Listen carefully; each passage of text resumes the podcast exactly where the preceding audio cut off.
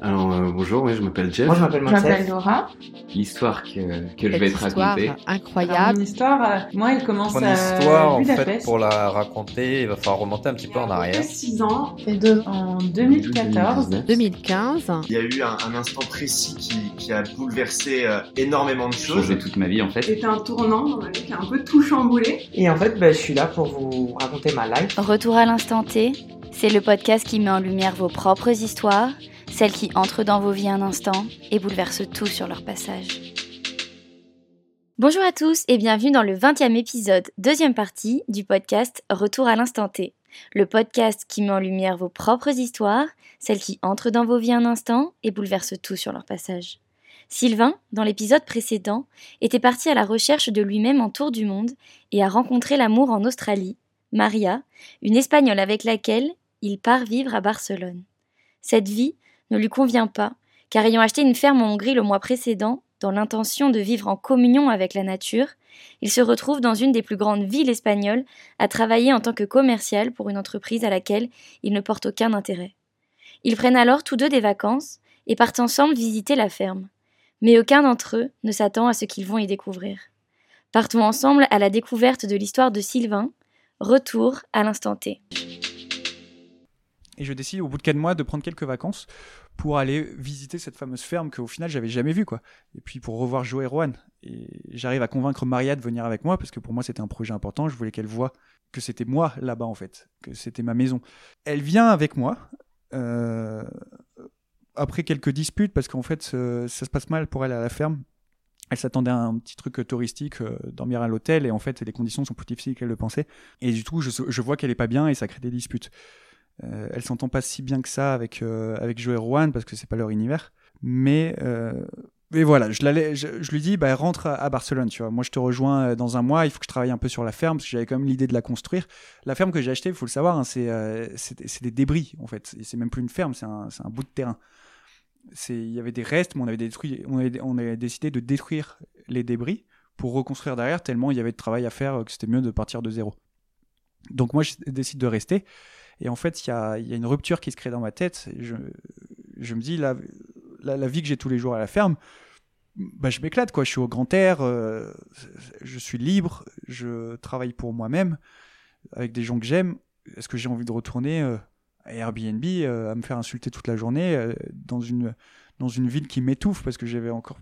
J'avais toujours pas cette habitude de, de vivre dans, la ville alors que j'avais tant voyagé ces dernières années quoi. Et là, euh, bah, j'écris de nouveau une lettre. Je suis un spécialiste des lettres. Mais euh, j'écris une lettre à Maria et je lui dis, euh, un peu sur un coup de tête en plus. Je lui dis, écoute, euh, je t'aime et je crois que t'es, je crois que t'es, un peu l'amour de ma vie, mais je peux pas euh, me trahir moi-même. Je te le ferai ressentir et je, je peux pas être malheureux avec toi en ville. Je préfère être malheureux dans la vie que j'ai choisie sans toi en fait. Et ben là, ouais, voilà, du coup, grosse rupture. euh, c'était, c'était le, c'était extrêmement dur la rupture parce qu'en plus à distance. J'ai envoyé cette lettre et était déjà retourné à Barcelone. Et il se trouve qu'en fait les choses s'enveniment un peu parce que Joe et Rowan c'est, un couple polyamoureux, euh, donc un couple ouvert à, ce niveau-là. Et Rowan que, que je pensais euh, proche de moi pour des raisons d'amour universel, en fait, euh, un petit peu comme, un, comme on l'entend dans les discours hippies, tu vois, sans vou- vouloir faire de clichés. En fait, elle se rapproche de moi de manière amoureuse. Moi, je suis pas particulièrement attiré de, par elle de ce côté-là, mais je succombe parce que Maria me manque trop et en fait, je crois que j'ai besoin d'une présence maternelle. Elle avait, elle avait ce don de réconforter les, les gens qui est exceptionnel. Et ce, je l'ai je l'ai appris un peu plus tard, mais ce don de réconforter, c'était le don de manipuler aussi. Elle arrivait à, à faire rentrer les gens dans son cercle quand ça l'arrangeait.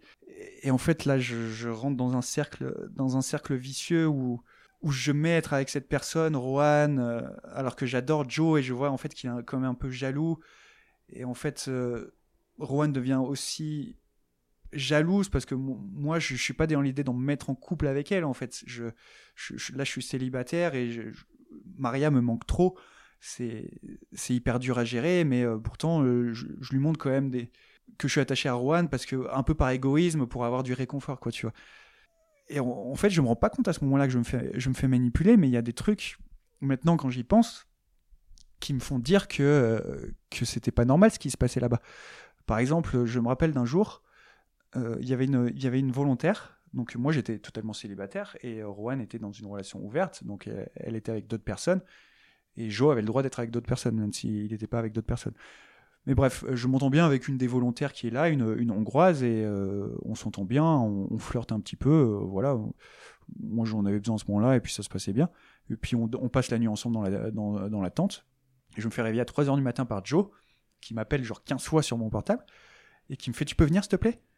Et là, on va, faire, on va à côté de, du, du feu de camp qu'on avait l'habitude, où tout le monde se réunissait d'habitude. Et il me dit, euh, un café à la main à 4h du matin, il me dit euh, Écoute, euh, tu, peux pas faire ça. Tu peux pas faire ça dans cette ferme. Rouen, elle a pété un câble, elle a essayé de quitter la ferme.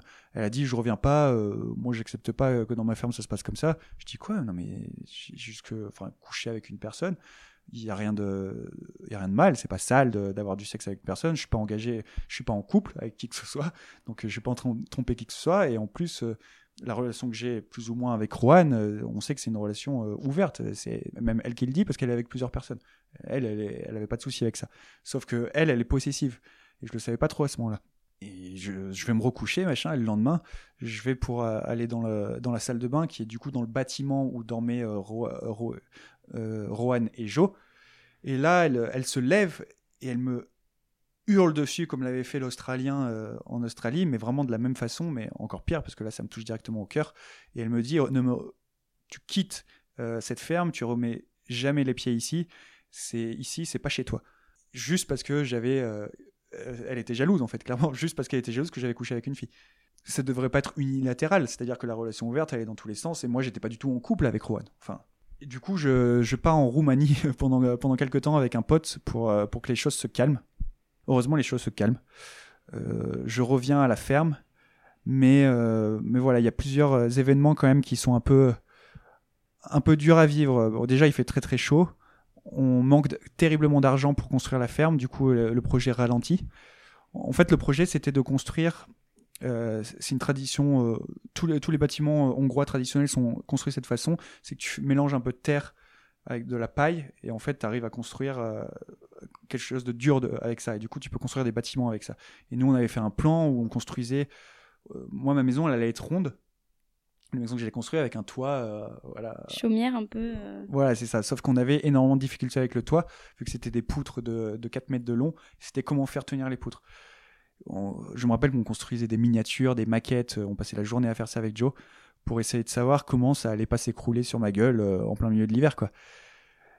Et on avait recruté. Il y a eu des petites, il y a eu des tensions parce que normalement le, le workaway, il faisait beaucoup de workaway. C'est en fait tu fais venir des personnes, mais tu les fais pas venir pour travailler. Tu les fais venir pour leur faire découvrir un projet les, leur faire découvrir une, façon de voir les choses ou pour leur donner des compétences techniques sur quelque chose. Sauf que là, pour accélérer le projet, ils avaient décidé de faire venir beaucoup de, de volontaires. On était, euh, on était une dizaine en tout. Sauf que euh, leur quotidien à ces volontaires, c'était de se lever à 7 heures du matin jusqu'à midi, de, faire du travail d'ouvrier euh, pour la maison pour aller plus vite. Et euh, l'après-midi, eux, les volontaires, ils, étaient laissés à eux-mêmes, ils faisaient ce qu'ils voulaient parce que Joe et Rowan, ils devaient travailler sur leur sur leur boutique. En fait, ils travaillaient le bois et ils le vendaient en ligne. Et moi, j'ai mal accepté ça parce que je trouve que c'était pas une façon de travailler. C'est pas comme ça qu'ils étaient avant déjà. Avant, euh, ça se passait pas comme ça. Et en plus, c'est pas respectueux pour ces vo- pour ces volontaires. Et ça a commencé à créer des tensions parce que les volontaires aussi ont commencé à bah, à, dire que c'était pas normal. Ils, avaient l'impression d'être un peu exploités. Et voilà, du coup, c'est parti, euh, parti un petit peu euh, en cacahuète à, ce- niveau-là. Euh, au final, euh, tous les volontaires sont partis petit à petit. Le projet, c'était en août. L'hiver arrivait, parce que l'hiver arrive assez vite en, Hongrie, faisait qu'on pouvait pas continuer le projet plus longtemps. On n'avait plus de volontaires, on n'avait plus d'argent. Euh, du coup, bah, voilà, on a décidé de. Moi, j'allais dormir dans un bâtiment annexe pendant l'hiver et qu'on reprendrait l'année d'après. Ce qu'on a fait pour essayer de recréer un peu du lien, c'est que déjà on a arrêté d'avoir des volontaires, donc on était que nous les trois dans la ferme pendant un moment pour voir comment ça allait se passer au final on allait vivre un peu tout le temps ensemble parce que c'était la ferme d'en face et on était complètement paumés. Du coup on a pris du, euh, on a pris du LSD. enfin d'abord on a pris des, euh, des champignons, euh, des champignons. Moi j'étais pas très très chaud parce que j'étais pas dans un état mental euh, très stable à ce moment-là et je savais pas ce que les une drogue psychoactive comme ça allait me faire. J'en avais pris une fois du LSD dans un appartement, c'était très mal passé parce que, parce que prendre du LSD dans un appartement, c'est une bêtise. Et là, du coup, on a pris des champignons pour pouvoir le lendemain prendre du LSD. C'était, euh, c'était son plan. euh, voilà, il apparemment, il, il avait l'habitude de ça, mais moi, j'ai, suivi. Du coup, on a pris des, champis, ça s'est super, euh, super bien passé, on a bien déconné, machin, mais rien d'exceptionnel. Et le lendemain, il dit, bah, vas-y, on prend du LSD. J'ai dit non pendant une heure. Je l'ai pris. Et quand je suis monté, ça a été le, début de, d'une des expériences les plus sensationnelles de, de mon existence, je le dis honnêtement. Il y a beaucoup de gens qui disent que le LSD, ça les change et tout, ça leur fait découvrir des choses, des facettes de l'existence qu'ils qui soupçonnaient pas. Et c'est vrai, et c'était c'était vraiment euh, incroyable parce que je commence à monter, à me sentir un petit peu mal. Et euh, Joe, il me fait euh, Vas-y, calme-toi et regarde autour de toi, regarde les plantes, elles sont vivantes. Bon, les plantes sont vivantes, on le sait tous, mais moi je regarde et je les vois, en fait, elles sont vivantes. Et c'est c'est très dur à expliquer visuellement, de voir vraiment tout ce qui est vivant autour de soi, que ce soit une pierre ou une plante, gorgée de vie et respirer de vie. Il y avait vraiment une, lueur autour de ces plantes, on les voyait vraiment. Je les voyais pas euh, comme euh, faisant partie de l'environnement comme on les voit d'habitude, c'est-à-dire euh, partie du décor, comme tu mets une plante sur ta table et c'est une jolie décoration, mais comme ton mur, quoi. Non, là c'était vraiment, elle faisait partie de, du vivant. C'est très dur à expliquer, mais j'ai pris conscience que tout était vivant au- autour de nous. C'était déjà ça m'a propulsé dans un autre état de conscience. Et puis après, euh, ça a été euh, vraiment euh, plusieurs heures en fait où il y avait Rohan, Joe et moi. Et en fait, on s'est pas dit un mot pendant quasiment tout le trip. Il a duré, le trip a duré 24 heures parce que c'était euh, pendant les 12 dernières heures, on était, euh, on était bien, mais ça a redescendu petit à petit. Ça a duré très très longtemps. Je me rappelle que ouais, 24 heures plus tard, on était toujours là à se demander quand on allait pouvoir dormir. Mais euh, les effets les plus forts, ça a été les 12 premières heures ou, peut-être les 7 premières heures, je sais pas. J'ai perdu la, notion du temps, mais on avait fait un feu et on était autour de ce feu et personne, per- personne parlait. Et pourtant, j'ai eu une conversation tellement profonde avec ces personnes. Et- c'est là que c'est dur à expliquer les, la communication non verbale sous forme d'énergie, ce que cer- certaines personnes appellent les énergies, mais on peut leur donner le, nom qu'on veut, mais c'est vraiment comprendre dans quelle phase mentale est la personne sans se dire un seul mot. Et en fait, chacun de nous traversait des phases plus ou moins difficiles pendant le trip. Et à certains moments, c'était Joe qui était en insécurité, par exemple. Et il le disait pas, mais on le sentait directement et on allait autour de lui, mais on sentait que, en fait, y a vraiment une interaction des énergies, une triangulation des énergies qu'on pouvait nous faire fluctuer de la manière qu'on voulait. Et on a réussi à, régler, beaucoup de problèmes intérieurs de nous trois juste en faisant, en faisant fluctuer ces énergies pendant cette soirée. Il y avait l'insécurité de Joe par rapport à Rowan et moi. Il y avait, le- à un moment qui. Elle a un côté très maternel. Et en fait, c'est un moment, elle est partie très très loin où en fait, elle enfantait le monde. c'était, assez, bizarre, mais en fait, elle sentait, elle se sentait la mère du monde, Gaïa, quoi, tu vois. Elle, elle, épousait la terre-mère et c'était une pression énorme pour elle. Et du coup, il y avait, il fallait que nous, on arrive à, la faire redescendre, mais sans les mots, parce que les mots n'avaient aucun effet à ce moment-là sur nous. On était trop loin. Mais ça marchait. C'était, vraiment, c'est, fou. Hein, je sais que c'est très dur à expliquer quand, quelqu'un euh, m'écoute parler de, cette, expérience de LSD, mais euh, j'ai découvert d'autres facettes de la réalité dont la science parle assez peu encore, parce que c'est très dur à décrire, et parce que c'est le LSD est encore très catégorisé drogue. Ça peut être une drogue récréative, il y en a certains qui l'utilisent de cette manière-là. Nous, on l'a pas fait de cette manière-là. Et je pense qu'il y a des, des possibilités en termes de compréhension de l'univers qui sont très importantes avec le LSD. Euh, le truc, c'est que voilà, on a fait ce, L- euh, LSD, puis on a continué notre petite routine. Moi, je savais pas comment trouver ma place dans, dans la ferme parce qu'il fallait que je les aide financièrement. Eux, ils, euh, en fait, Joe, ce qu'il faisait, c'était de, euh, tailler des bouts de bois, et de, le- de leur donner une forme, collier, je sais pas, bague ou des, trucs pour les dreads. Et Rowan, après, il utilisait un brûleur qui, permet de qui me permettait de faire un dessin dessus. Et elle, elle avait des, super talents de dessinatrice. Et après, elle les vendait à l'étranger. Et leur boutique avait une super réputation. Ils vendaient ça. euh, on, allait, on allait chercher du chêne dans le ou du pain dans dans la forêt. On revenait, on, travaillait, euh, je sais pas, euh, 20 minutes et on pouvait vendre le truc 30 balles. Les gens étaient très contents de donner pour, euh, pour un projet aussi. Mais moi, je savais, moi, j'avais pas de talent. En fait, mon, ma force qui a toujours été mon mental, par exemple mes talents d'écriture ou ma, ma capacité de réflexion, euh, qui, qui peuvent être utiles dans, euh, en ville, par exemple. Là, c'était complètement inutile, donc je me sentais vraiment comme un bébé. Et le truc, c'est qu'eux, ils me faisaient sentir aussi comme un bébé parce qu'ils me faisaient. Ils pensaient que j'avais tout à apprendre parce qu'ils avaient aucun intérêt pour les choses du mental et les choses de, de l'esprit. Ça les intéresse pas, euh, ce qui est normal parce que eux, ils ont connu la, survie, si j'ai envie de dire. Et pour eux, ce qui comptait, c'était qu'est-ce que tu es capable de faire avec tes mains. Et j'étais capable de rien faire avec moi. J'ai essayé de faire des médiators de, guitare avec, euh, avec, euh, avec le bois, mais bon, c'était invendable le truc. Et le truc, c'est dans tous les cas, j'étais complètement amoureux de Maria et j'arrivais pas à la sortir de ma tête. C'était à la fin de l'été que vraiment ça commençait à être dur. Rowan et Joe le, sentaient clairement. Et un jour, bah, pour dire à quel point j'étais perdu. hein. Un jour, je leur ai dit, écoutez, bah, je retourne à Barcelone, euh, voilà, je, je suis pas prêt là, machin et tout. Je vais pour prendre le train. J'arrive au train qui me, qui est l'arrêt pour le, pour l'aéroport. J'appelle Maria, je lui fais, je, je vais pas revenir à Barcelone. Et je reprends le train inverse 15 minutes après. Et ils viennent me chercher, Joe et Rowan, et ils me disent, du coup, t'as as rechangé d'avis, quoi. Et le truc, c'est que j'ai re-rechangé d'avis. Et ça, ça a été, euh, ça a été un, une grosse erreur parce que je l'ai fait dans le mensonge. J'ai pas osé leur dire la vérité. C'était la vérité, c'était que à ce moment-là, j'étais trop amoureux de Maria que j'avais pas envie de vivre cette vie-là. Et du coup, ça serait, euh, ce serait un aveu de faiblesse de leur dire. Et ça serait, je serais qu'ils comptaient vraiment sur moi parce qu'ils voulaient créer ce, ce village d'au- d'autosuffisance et j'étais le premier, la première brique à cette fondation. J'étais la première personne à accepter de fonder ce village parce que eux tout seuls, c'est juste un couple. Une troisième personne, c'est le début d'un village. Et j'osais pas leur dire. Alors du coup, euh, je leur ai dit que, mes parents me laissaient pas le choix, qu'il fallait que j'aille travailler un petit peu en Espagne, machin et tout. Mais ils sentaient, ils sentaient que c'était c'était pas vrai, tu vois. Mais finalement, ils m'ont laissé partir. Mariam avait euh, avait décidé de de tourner la page. Je lui ai pas dit que je revenais à Barcelone. Je lui ai dit quand je suis arrivé à l'aéroport à Barcelone et je lui ai dit euh, salut Maria, je suis de retour. J'étais choqué, évidemment.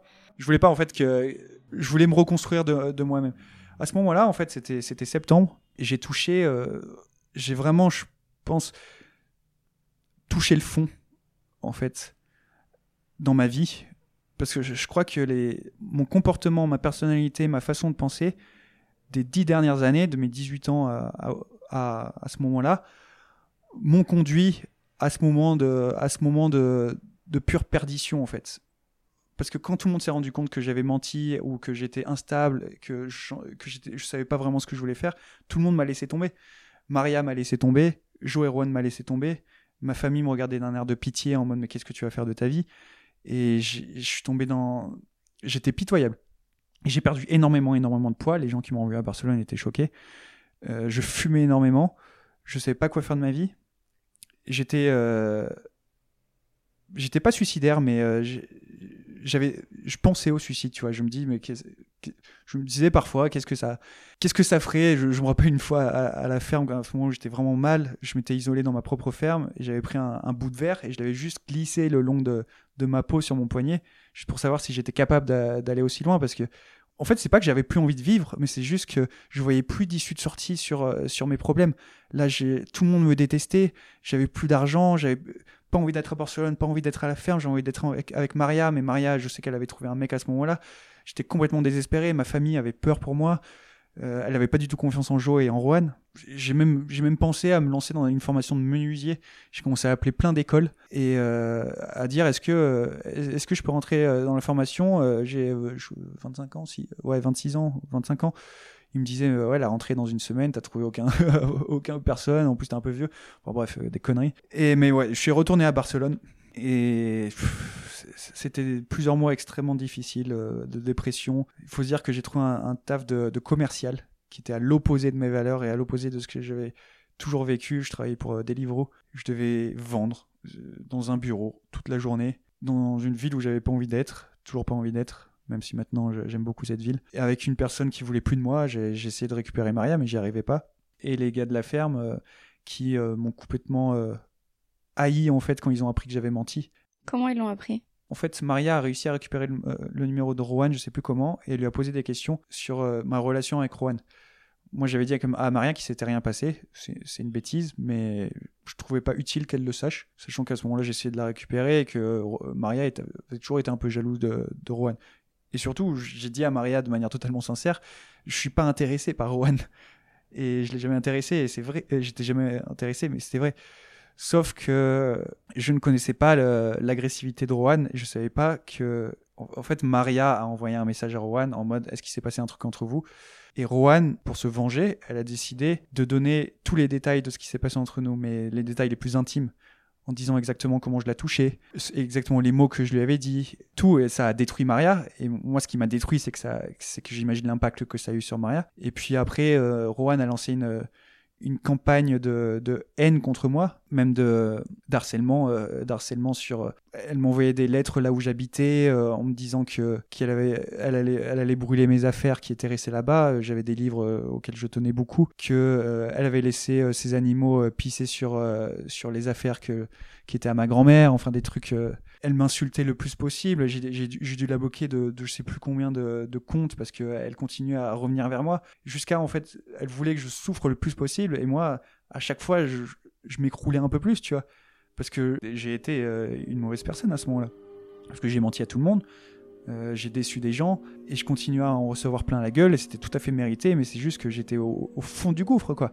C'est pas la ferme qui a été un tournant, c'est la manière dont, euh, dont j'ai géré tout ça ça a été l'aboutissement d'une certaine forme d'égoïsme qui a amené à quelque chose d'assez sérieux au final, parce que ça a été tellement euh, dramatique pour tout le monde que, que Juan et Joe se sont séparés, par exemple. Je me suis dit, mais qu'est-ce que je suis en train de faire de ma vie? Ok, t'es es impulsif, ok, tu sais pas de quoi faire de ta vie, mais il faut pas que ça fasse souffrir tout le monde. Là, tu fais souffrir, de, tu fais souffrir ton père, tu fais souffrir ta mère, tu fais souffrir euh, ce que tu pensais être l'amour de ta vie à ce moment-là, tu fais souffrir deux de personnes qui t'ont accueilli dans leur, dans leur ferme, qui t'ont euh, donné l'opportunité de réaliser ton rêve quelle merde tu es, quoi. C'est exactement ce que je me disais. Et du coup, voilà, je me suis retrouvé comme euh, en cendre, en fait. Et j'avais qu'une chose à faire quand t'es en, en cendre, bah, c'est juste à te reconstruire, repartir de zéro. En étant une bonne personne, ça a été mon but à ce moment-là. Et j'ai encore du chemin à faire, mais je pense que je pense que j'ai réglé pas mal de, soucis à, à ce niveau-là. Quand j'ai touché le fond, j'ai passé plusieurs semaines chez mes parents pour essayer de me reconstruire ils m'ont vu dans des états lamentables où je, je savais pas quoi faire. Est-ce que j'allais devenir menuisier? Enfin, des trucs de fou quand j'y pense maintenant. Et euh, je suis devenu commercial à, à Deliveroo. Ça m'a permis quand même de, de, de, faire la rencontre de, de, ma meilleure amie notamment et de faire des, faire des rencontres tout court de, gens qui me, qui me prenaient pas pour le, dernier des connards quoi en fait juste ça et puis j'ai réussi à, me remettre avec Maria mais pendant euh, deux ans, ça a été euh, accepté de, de, se faire cracher dessus, de d'avoir du euh, la marche arrière de sa part, où, où elle, elle, me quittait soudainement parce qu'elle elle acceptait. Parce que tous les détails que Rowan lui avait donnés, ça l'a hanté en fait. Elle avait des images dans sa tête qui étaient difficiles à vivre pour elle. Mais on, on a réussi petit à petit à se, stabiliser. Après, bon, on s'est séparés. on s'est séparés il y a huit mois maintenant mais ce n'est plus à cause des conséquences de la ferme. C'est une bonne chose, on a réussi à, se soigner par rapport à ça. Et moi, j'ai réussi à, réussi à trouver la stabilité à la fois matérielle et mentale qui, est, qui était devenue nécessaire et que j'avais toujours fui dans ma vie en pensant que la seule vie valable, c'est de fuir la routine, c'est de, c'est de toujours vivre euh, son rêve au moment où il apparaît dans son esprit, parce qu'on n'a qu'une vie. Et en fait, j'ai compris que c'était, ça pouvait, ça pouvait être pour certaines personnes comme moi une grave erreur de faire ça, parce que tout reconstruire de zéro tout le temps, surtout au niveau des amitiés et tout ça, c'est, bah, c'est pas toujours facile. Et du coup, il me fallait un cap en fait. Il fallait que j'arrête de, divaguer tout le temps, de passer de menuisier à commercial et trucs comme ça. Euh, donc voilà, j'ai été condamné à, être commercial pendant quelques mois, même un an et demi, mais euh, c'était vraiment pas fait pour moi. Enfin, je suis nul. Euh, enfin, j'étais pas nul en vente, mais au téléphone, j'étais pas le mec qui a, qui a le bagou, quoi. Dans mon malheur, j'ai eu de la chance parce que je suis tombé sur une entreprise, la dernière entreprise pour laquelle j'ai travaillé, c'était un peu des des filous quoi. Donc en fait, ils faisaient ils faisaient pas des contrats, ils demandaient de, de créer des contrats d'auto-entrepreneur du coup, comme ça, ils ne payaient pas de charges. Puis comme ça, ils pouvaient licencier facilement. Enfin, il y avait plein de petites manips et ça m'a vraiment définitivement dégoûté du, euh, du métier de commercial. Donc j'ai démissionné. Et je me suis dit, bah tiens, j'ai un statut d'auto-entrepreneur, pourquoi pas essayer de, de, vivre de ce que j'ai toujours aimé, c'est-à-dire l'écriture. Et en fait, euh, on va dire que c'est un peu le chapitre final pour mettre fin un petit peu à, à ce récit, parce qu'au final, il n'a pas de fin. Mais je pense que ça a été le, ça fait, euh, ça fait un peu plus d'un an que j'ai créé mon entreprise. Maintenant, j'arrive à vivre de mon écriture. Et je me lève tous les matins en me disant que je suis heureux de pouvoir toucher de l'argent pour faire euh, quelque chose que j'aime. J'ai aucun doute sur le fait que j'aime ce que je fais. Et je pense que c'est une sensation que j'ai jamais eue de manière aussi stable dans ma vie. Même si voilà, j'ai toujours envie de voyager, euh, j'ai toujours des hauts et des bas, c'est pas toujours facile. En fait, c'est ça le truc. Je me suis toujours dit que le voyage, ou alors les expériences les plus extrêmes, comme vivre en, autosuffisance dans une ferme, ça allait me rendre différent de l'existence normale des gens, sachant que l'existence normale des gens, bah, il y a du malheur dedans, il y a de la tristesse. Et je, me suis dit que la seule façon d'échapper à cette tristesse et à ce malheur, d'avoir le bonheur parfait, au fait, en fait, ce bonheur illusoire, c'était d'avoir cette vie le fait de toucher le fond à la ferme, ça m'a fait réaliser que, bah, en fait, c'est normal que la vie, c'est pas toujours tout rose et qu'il faut accepter qu'il faut pas fuir ou voyager à chaque fois que, que t'es pas content avec ta vie. Et du coup, j'en suis un peu là en ce moment. C'est que je suis content des choix que j'ai faits. J'accepte que parfois, euh, bah, c'est pas tout rose. Comme disait, il euh, y, y, a un écrivain qui dit euh, merci pour les roses et merci pour les larmes. Les épines. Pour les épines, pardon, ouais. pour, donner une, conclusion, c'est que j'ai voulu vivre à l'extrême ma recherche du bonheur. Et cette recherche de l'extrême m'a plongé dans, un malheur extrême, mais ce qui m'a permis après de repartir de zéro et d'aujourd'hui d'avoir trouvé une stabilité mentale, émotionnelle qui me satisfait totalement. Mon avis, ce qu'il faut en retenir, c'est que il faut pas aller chercher le bonheur ailleurs. Souvent, on le fait par, euh, par fuite un petit peu. On se dit, bah là, là tout de suite, maintenant, à l'instant T, je suis pas, je suis, je suis pas heureux. Le bonheur, je vais le trouver euh, dans les Caraïbes, euh, dans un voyage, ou en changeant de métier, ou parfois oui, ça peut évidemment, ça peut améliorer l'existence, mais je pense qu'il faut pas compter sur un sur une expérience concrète matérielle pour trouver le bonheur. Je pense qu'il faut travailler, vraiment travailler sur soi-même. Et, la seule manière de travailler soi-même, c'est de, se faire face à soi-même. Pour se faire face à soi-même, il faut arrêter de fuir. Je regrette pas du tout en fait. Je, regrette la peine qui a été faite évidemment et euh, si j'y retourne, j'éviterai de la faire, mais je regrette pas parce que ça m'a apporté énormément de choses. Ça m'a donné un coup de boost euh, niveau maturité qui est énorme. Et je pense que le fait que ça ait été aussi extrême, ça va m'éviter de refaire les mêmes erreurs dans le futur, je l'espère. Merci Lucie m'avoir écouté pendant ce podcast. non, bah merci beaucoup à toi Sylvain pour euh, ton témoignage. Mais merci en tout cas voilà de nous avoir raconté au plus près de, de tes ressentis, de ce que tu as vécu, de tes émotions. Et j'espère que ça peut-être en inspirera certains qui euh, peut-être ont envie de se lancer, qui se trouvent coincés, qui commencent des études de marketing et qui ne s'y retrouvent pas. Et ben, écoutez-vous, écoutez cette petite voix en vous et, euh, et n'ayez pas peur des échecs. Merci à toi. Merci à toi.